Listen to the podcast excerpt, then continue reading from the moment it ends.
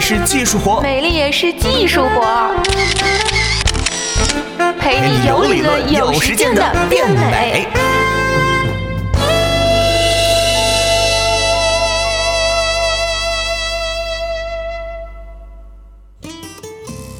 欢迎收听本期的美丽也是技术活，我是果壳君左右。今天要来跟你说一说美白针。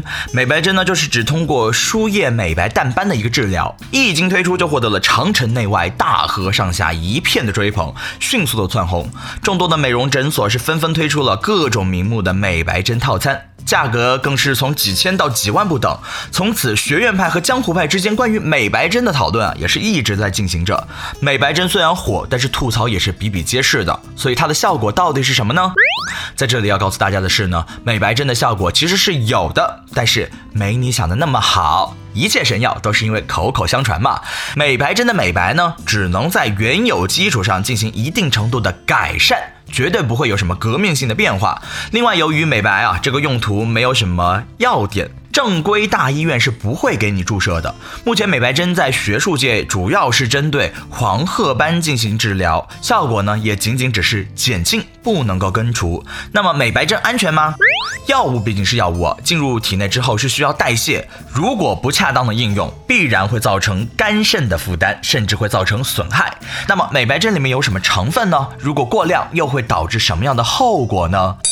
首先，美白针里面最具有力量的一个成分是氨甲环酸，这东西在台湾啊被翻译成为传明酸，大 S 也是这么叫的。在大陆呢，又叫做止血环酸，或者说是妥色明，它能够竞争性的抑制酪氨酸酶，进而减少黑素蛋白的形成，对美白十分的有效。另外两种主要成分分别是谷胱甘肽和维生素 C，其他的不同厂家可能会添加一些不同的成分，总之大体是差不多的。那么这些成分会对人体造成什么样？的危险呢？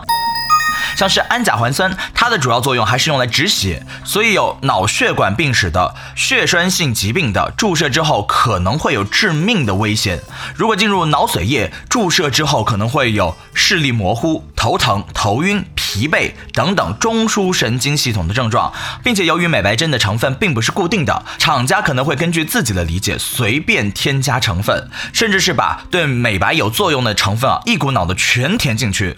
可是静脉输液不是调鸡尾酒，像是最近发现有人用这个进口的美白针之后呢，转氨酶升高了，而经过分析发现啊，这个美白针里面上面所有的成分都有，单个看每个药物的效果都非常好，但是不合理的匹配可。可以让各种成分是互相反应，形成混合物，是具有新的理化特性和药物特性，从而把仙丹变成毒药。比如说像谷胱甘肽和维生素 B 十二啊，就存在配伍的禁忌。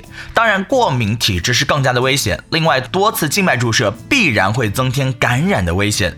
既然潜在的危险这么多，那么有没有可以用于美白的药物呢？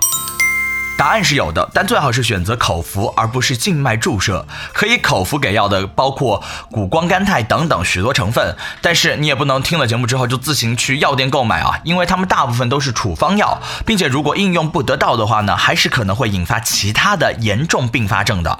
其实想要美白，除了用药，还可以做一做光子、激光等等的治疗。总之，美白是工程，不是说吃两天药、打两天针就能够完成的。所以呢，还是别轻易的浪费你的钱了。